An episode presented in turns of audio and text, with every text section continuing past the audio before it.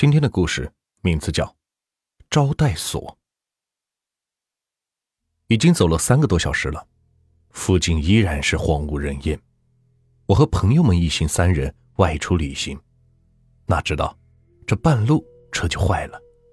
在这个倒霉的地方，连找个歇脚的旅馆都没有。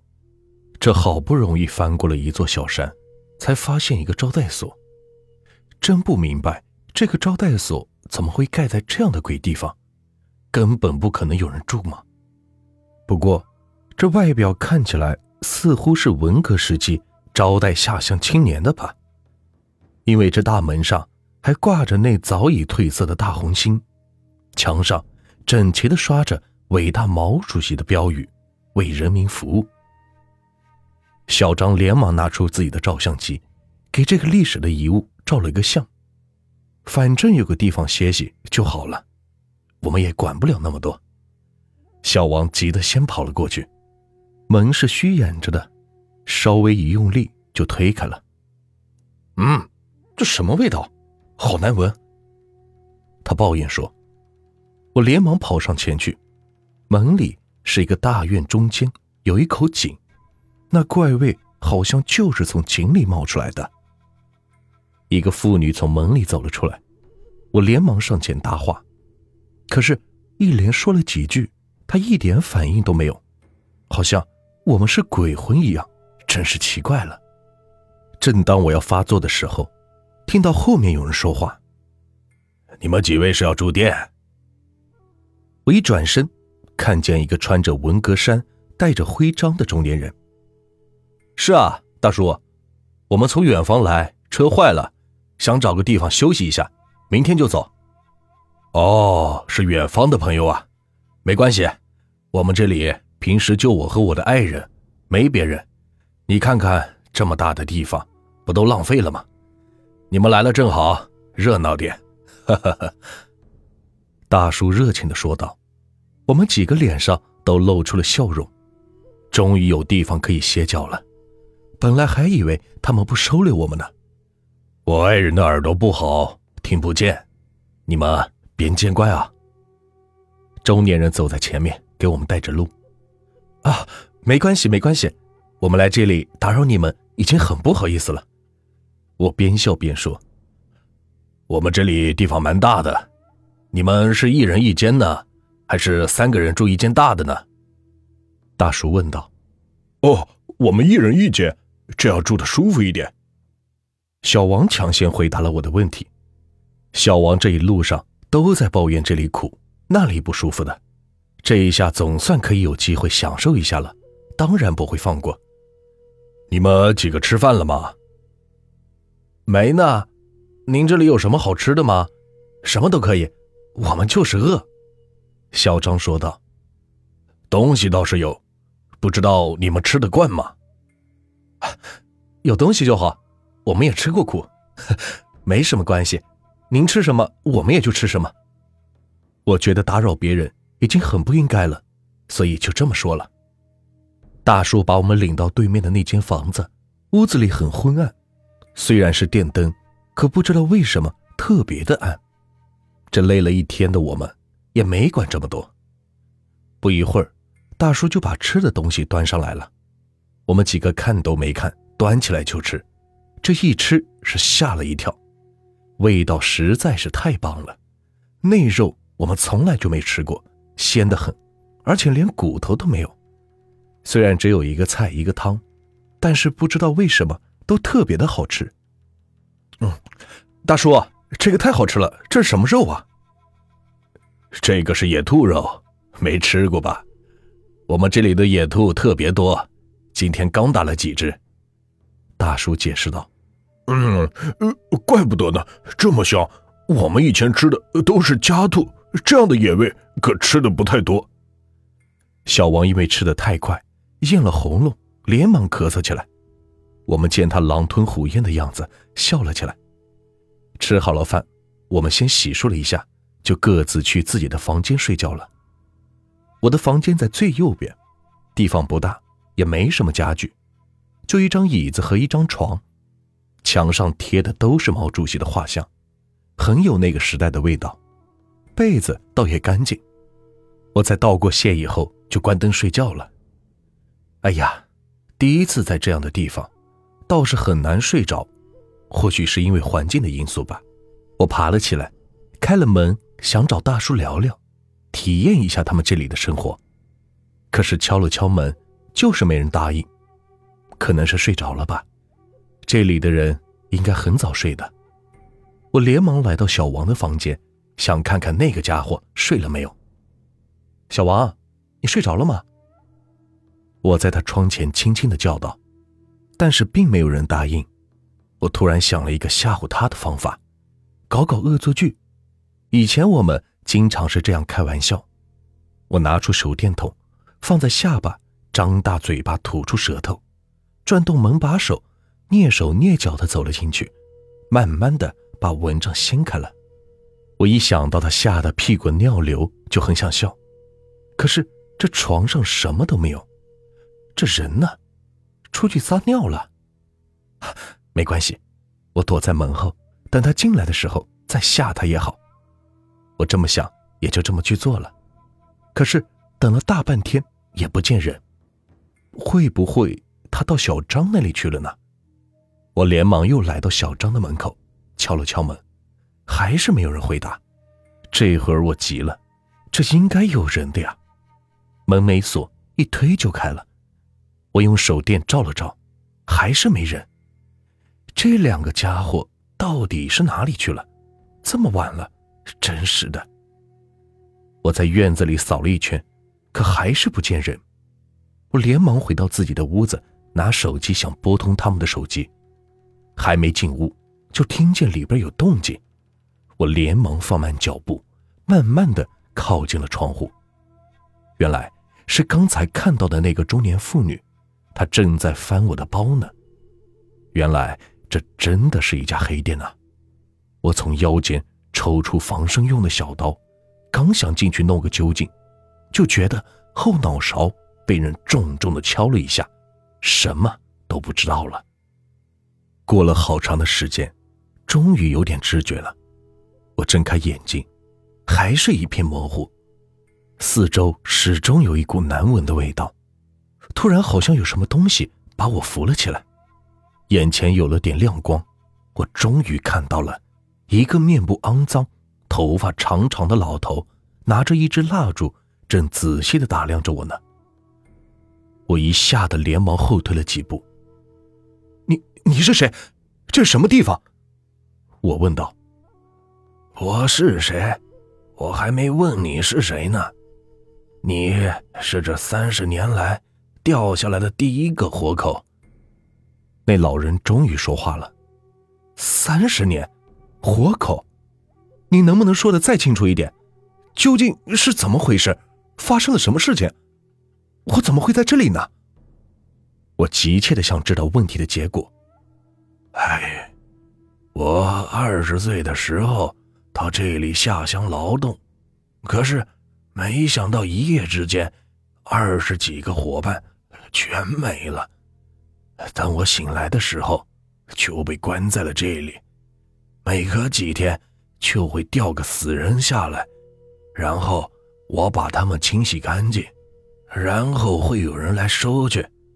他们天天给我饭吃，我也就天天做这个事情。我知道其他人都死了，或许。他们需要一个帮忙的，所以就留下了我。那那我的那两个朋友呢？您今天洗过什么尸体吗？本来以为你是的，可是发现你掉下来还有气儿，所以就把你弄醒了。我看你还是在这里陪陪我吧，我好寂寞，都三十年了。连个说话的人都没有，这里只有老鼠和尸体。现在好了，多了一个活人，或许他们是想让我和你做个伴吧。老头兴奋的说道：“我和你作伴？天哪，我是有家的人呢，那我父母该怎么办？你说的他们，是不是只有个男人和一个女人呢？他们究竟是谁？”为什么要这么做呢？我也不知道，要是知道，早想办法出去了。我只知道他们吃人肉，这里丢下来洗好的尸体，都被他们吃掉了。老头沮丧的回答道。突然，啪的一声巨响，好像有什么东西掉了下来。我连忙朝着声音的方向爬去。我拿着蜡烛一照，天，那是小王，已经被扒光了。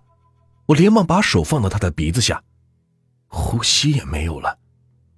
他死了。老头也爬了过来，又有活干喽！来，帮我一起把它洗干净吧。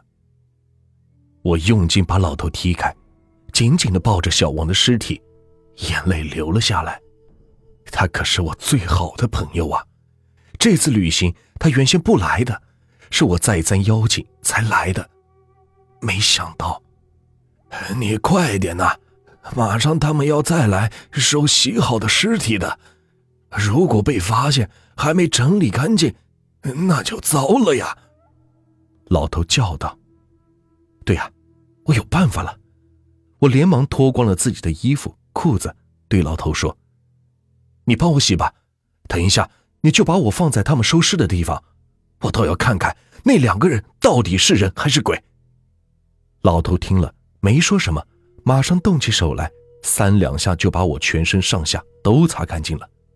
接着他带我爬到一个洞里，一个小木板上，让我躺在那里，应该很快就会有人把木板拉上去。我连忙照做，那老头在我手上。塞了一样东西，孩子，你还年轻，能出去就出去吧，别管我了。这是我在这里磨的一块石头，头都磨尖了。我想我是没机会用了，给你吧，说不定会有用处的。我紧紧的握着那块石头，刚想说让他放心，我会一定来救他。就感觉到木板开始动了，我慢慢的升了上去，我闭着眼睛，一点点的感觉着，终于我感觉到了光，可是还是听不到声音。我用牙齿紧咬着舌头，不让自己有别的感觉。又过了一会儿，还是没有声音，我把眼睛张开了一点点，天哪，这一下可把我吓坏了。因为周围墙壁上挂的都是人头，被做成标本的人头，我感觉到一阵的恶心，真后悔上来。门开了，我连忙闭上眼睛。突然，我感觉到有人在摸我的大腿。天哪，那种感觉简直就是要被屠宰的牲畜一样。我实在受不了了，连忙睁开眼睛，摸我的就是开始的时候。看到的那个中年妇女，她见我还活着，连忙张口大叫。幸好我早有准备，看准机会，用手中的石头砸去。那女人倒在血泊中，我连忙爬起身。这简直就是人间地狱，到处都是人体的器官。终于，我发现了另外一个朋友，他已经被放在了液体的容器中，但是从他嘴里含着的管子。似乎预示着他还有气，可能是被当做实验对象了。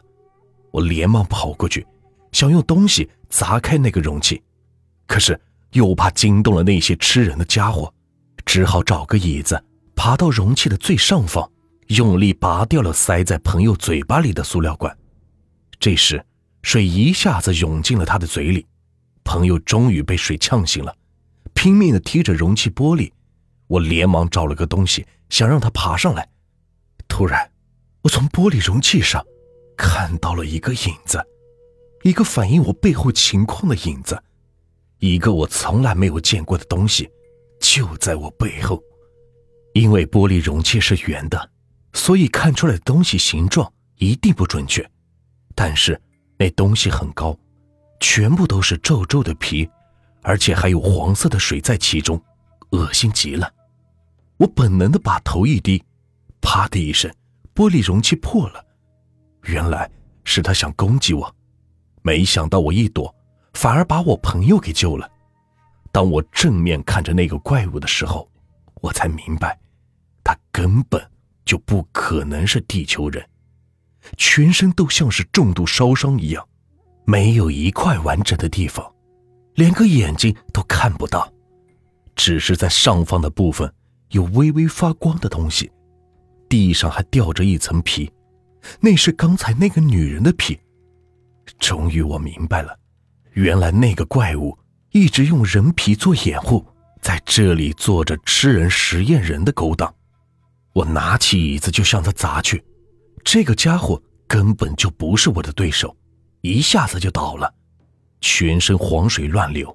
那黄水一遇见东西就发出呲呲的声音。天哪，这是什么呀？怎么像硫酸一样具有腐蚀性呢？我连忙避开那黄水，接着又用那块石头。瞄准了那微亮的地方砸去，这一下真要了他的性命。石头正好砸在了一个大洞，那东西躺在地上一阵抽搐，接着就不动了。我连忙为同伴用木板铺好了路，他对看到的一切也很惊讶。接着，我们就应该去找另外一个家伙了。我们先找了件东西掩饰着我们自己的身体，然后等待着另外一个怪物的出现。终于，不一会儿门开了，我们藏在门后。他一进来，我们就用东西敲晕了他，然后把他抬到床上，用绳子绑了起来。等一切完毕，他也醒了，睁大眼睛看着我们。你这个小畜生，你说，你到底是什么东西？为什么要害这么多人？我们害你们？是你们来先破坏我们的。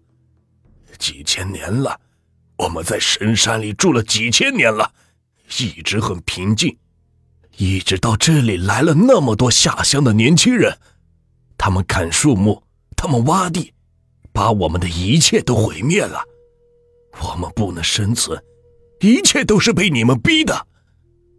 怪物吼道：“我们原本只是活在地底的生物，我们依靠地面的树木和土壤。”为我们送来需要的养料，就像你们需要吃东西一样，我们需要的是树木和土壤给我们带来的。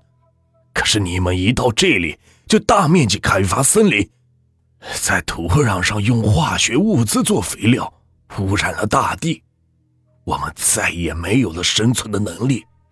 我们中的大部分都死了，只有我和他活了下来。我们改变了自己的适应能力，开始从你们身上吸取我们需要的养分。